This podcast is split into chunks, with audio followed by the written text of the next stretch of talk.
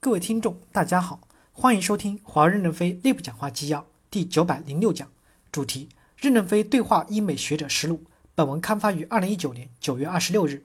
接上文，主持人提问：这就是今天对话的部分。接下来我们进入问答环节。提问：我来自于美国的舆论领袖，请问任先生，您觉得如果要超出国家的界限，用好技术，实现技术包容性的话，应该怎么做？任正非回答说。我们把技术就当成技术，技术只是一个工具。全世界统一都在用螺丝刀，螺丝刀就是全世界在用，还有扳手也是全世界在用。我们把五 G 当成就是一个基站，别把五 G 当成原子弹，我认为就可以普遍使用了。首先，技术不要政治化，通过商业和市场的竞争和比较来选择，就可以大家共享同一个新技术带来的福祉。Peter 回答说：“我觉得全球化是不可逆转的，如果在这个前提下有国家想逆流而动的话。”我觉得是会付出成本，要牺牲的。在过去，这种孤立的政策从来没有成功过。有人提问：随着人工智能的发展，在座的各位嘉宾，包括任总，会不会担心会出现加剧人类社会不平等的现象，产生拥有数据、拥有可支配数据的少数人和生产数据的大多数人，但是不一定能够真正支配这些大数据？另外，因为任总在这个地方，因为上一次咖啡会的时候，您提到过，因为近期事件的影响。华为接下来的几年的营收预期可能会下滑到三百亿美元的样子，但是上个月有高管提出说，其实预期不会有那么大的差距，大概是一百亿美元的样子。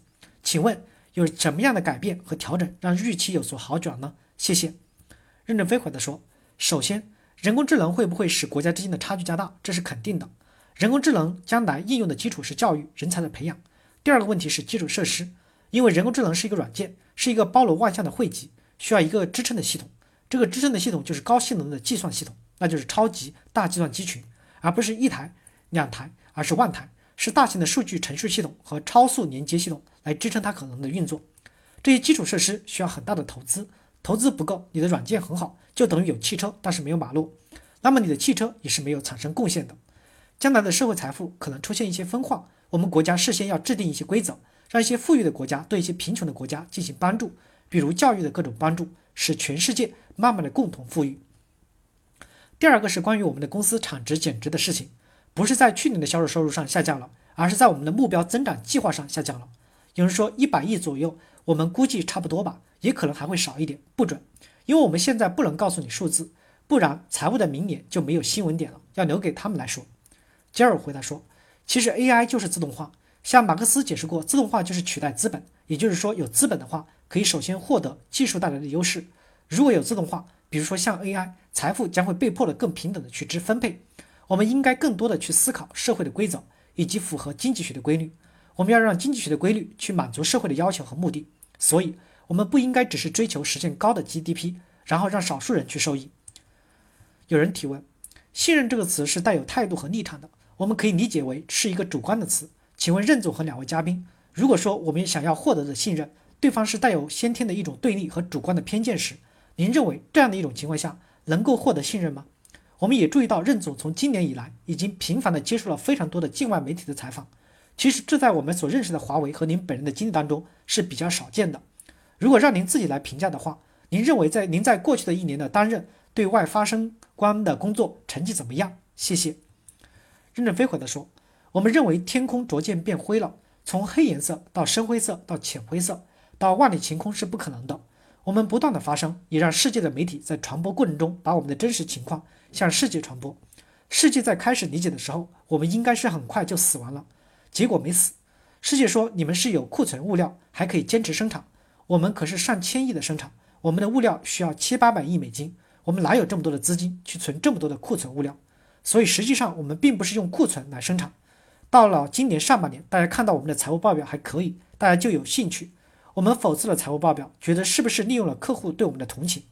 下半年的报表就可以证明我们的公司是靠自己的力量。为什么客户已经很信任我们呢？因为有二十多年、三十多年左右的交往，他们相信华为是一个好公司、成熟的公司。第二个是很多的西方公司已经达到了很没有美国零部件的产品，他们信心大增，相信我们能够供应得上他们的货物。为什么我们的客人在这个时期里面增长了百分之六十九呢？就是看华为公司还是不是在上班。